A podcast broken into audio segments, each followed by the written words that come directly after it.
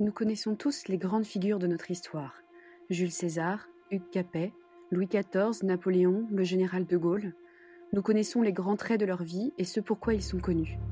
Mais lorsqu'il s'agit de citer les grands personnages féminins de l'histoire, il est plus compliqué de trouver des noms. Cléopâtre, Marie-Antoinette, Marie Curie peuvent venir à l'esprit.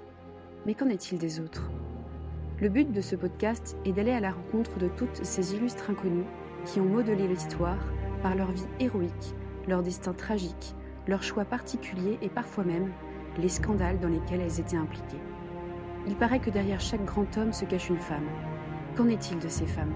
Ainsi que de toutes les autres, les témoins de leur époque, qui, au travers de leurs petites histoires, ont également contribué à construire la grande. Je suis Clémence Mastiquian et vous écoutez Le fil d'Ariane.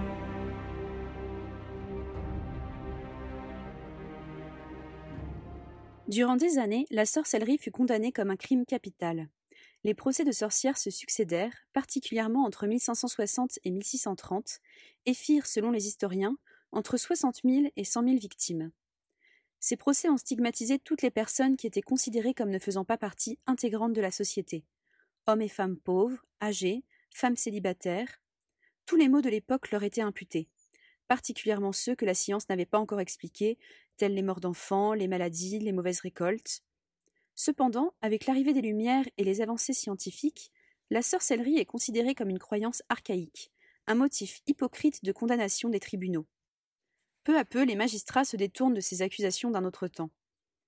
La femme que nous allons voir aujourd'hui s'appelle Anna Goldy.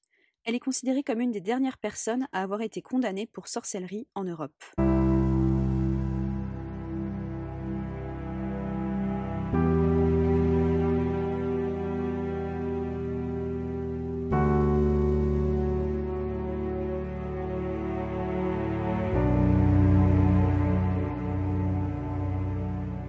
Anna Goldy est née le 24 octobre 1734 à Senwald, dans une famille pauvre de Suisse. Dès l'âge de 15 ans, elle commence à travailler comme servante au sein de plusieurs familles de son village.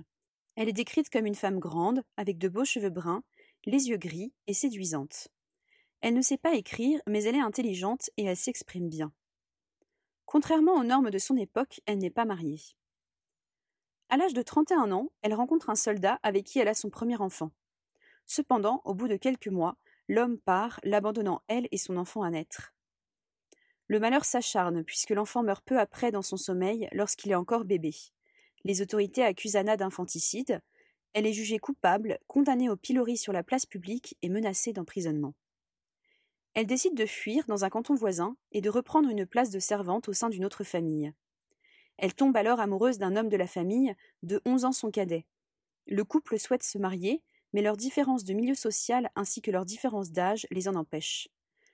Anna donne naissance à un enfant, né donc hors mariage, qui lui a enlevé peu après dans des circonstances obscures. Elle décide à nouveau de partir. En septembre 1780, on retrouve sa trace lorsqu'elle est engagée comme servante par la famille du docteur Tchoudi dans le village de Glaris. Les Tchoudi sont une famille très influente de la région et chaque membre de la famille occupe une place importante dans la société. La famille est composée de cinq enfants, dont s'occupe Anna Goldy. En octobre 1781, un an après son arrivée, des tensions naissent entre Anna et le couple Tchoudi. En effet, ces derniers retrouvent à plusieurs reprises des aiguilles dans le lait puis dans le pain servi à leur seconde fille, Anna Midjeli. Anna est accusée, et bien qu'elle nie fortement et tente de prouver son innocence, elle est renvoyée le lundi 25 octobre 1781. Sur les conseils d'un ami, elle décide d'aller demander justice auprès du bailli ainsi que du pasteur du village. Cependant, ces autorités font également partie de l'influente famille Choudi, et l'un comme l'autre lui conseille de quitter le pays et refuse de l'écouter. Le vendredi 29 octobre, Anna Goldy réalise que dans le village, des rumeurs courent à son sujet.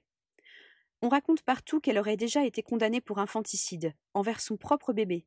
Elle est donc capable de tout, même de faire du mal à une enfant innocente. Devant ces rumeurs, Anna Goldy décide de quitter le village.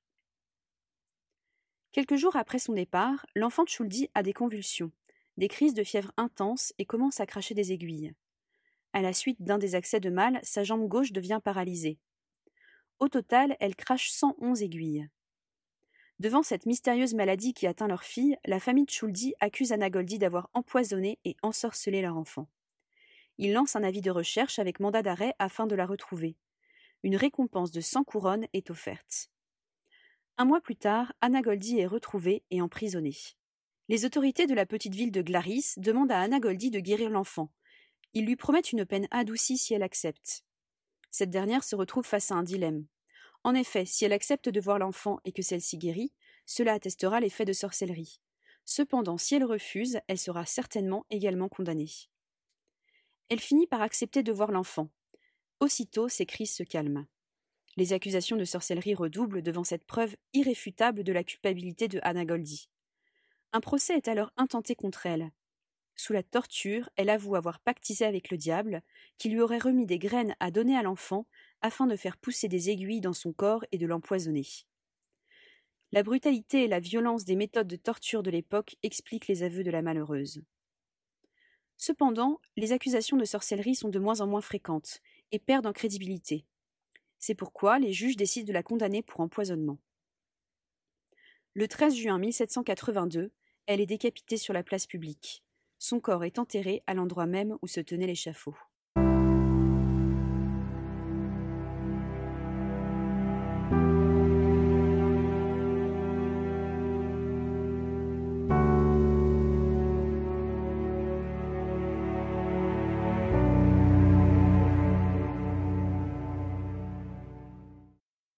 Deux siècles après cette tragique affaire, les documents que le greffier de l'époque, opposé à la peine de mort, avait transmis à un journaliste allemand qui suivait l'affaire, ont été retrouvés. Ils ont permis de montrer les méthodes grossières et abjectes utilisées pour faire avouer à Anna Goldie son commerce avec le diable. Ces documents ont donc permis de l'innocenter, ce qu'accepta de faire le Parlement suisse, ainsi que le gouvernement cantonal et le conseil cantonal de l'Église réformée de Glaris.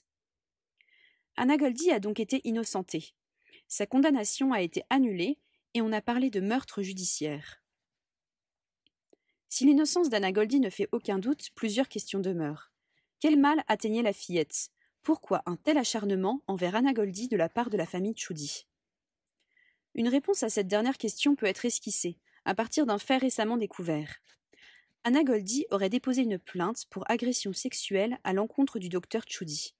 Ce dernier, comme dit précédemment, avait une place très importante dans la société de Glaris, et notamment il occupait un poste de juge des mœurs.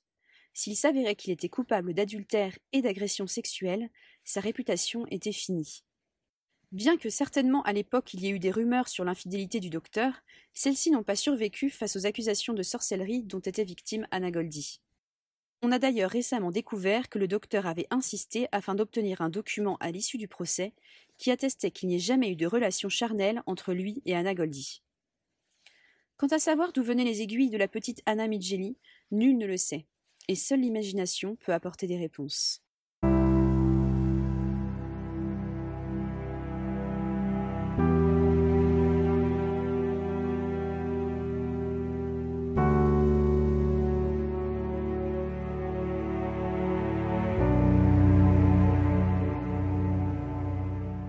Avec le recul que nous permet l'histoire, nous voyons Anna Goldie comme une femme seule, dont la situation sociale a attisé les croyances superstitieuses d'une petite ville repliée géographiquement sur elle-même.